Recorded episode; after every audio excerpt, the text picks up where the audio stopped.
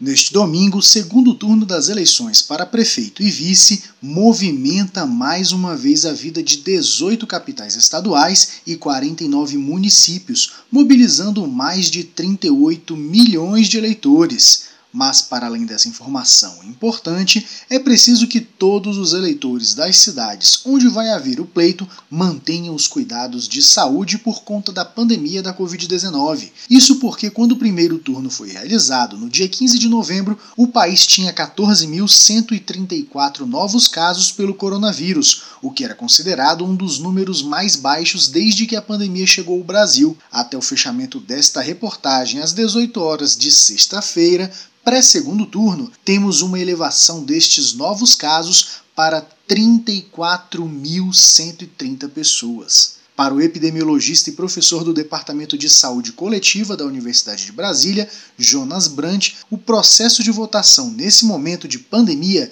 é um cenário complicado para os municípios. O cenário epidemiológico, comparando o primeiro turno com o segundo turno, nós vemos de maneira geral no país, e aí não é isso não é homogêneo, mas vemos de maneira geral um aumento importante do número de casos em algumas regiões do país. Nessas regiões, as pessoas têm que tomar mais cuidado, têm que estar mais atentas, porque o que nós temos percebido é que gradativamente as pessoas vêm reduzindo as suas medidas de biossegurança, a preocupação com o risco de transmissão, já que a sensação de segurança fora de casa vem aumentando para as pessoas. Mas o risco de infecção, na verdade, aumentou quando comparamos o primeiro turno com um, agora o segundo turno. Segundo o consultor da área de saúde da Confederação Nacional dos Municípios, a CNM, Denilson Magalhães, a entidade tem orientado aos gestores municipais que avaliem como a doença tem se comportado pela região para elaborar medidas efetivas na prevenção à Covid-19. O que a CNM tem feito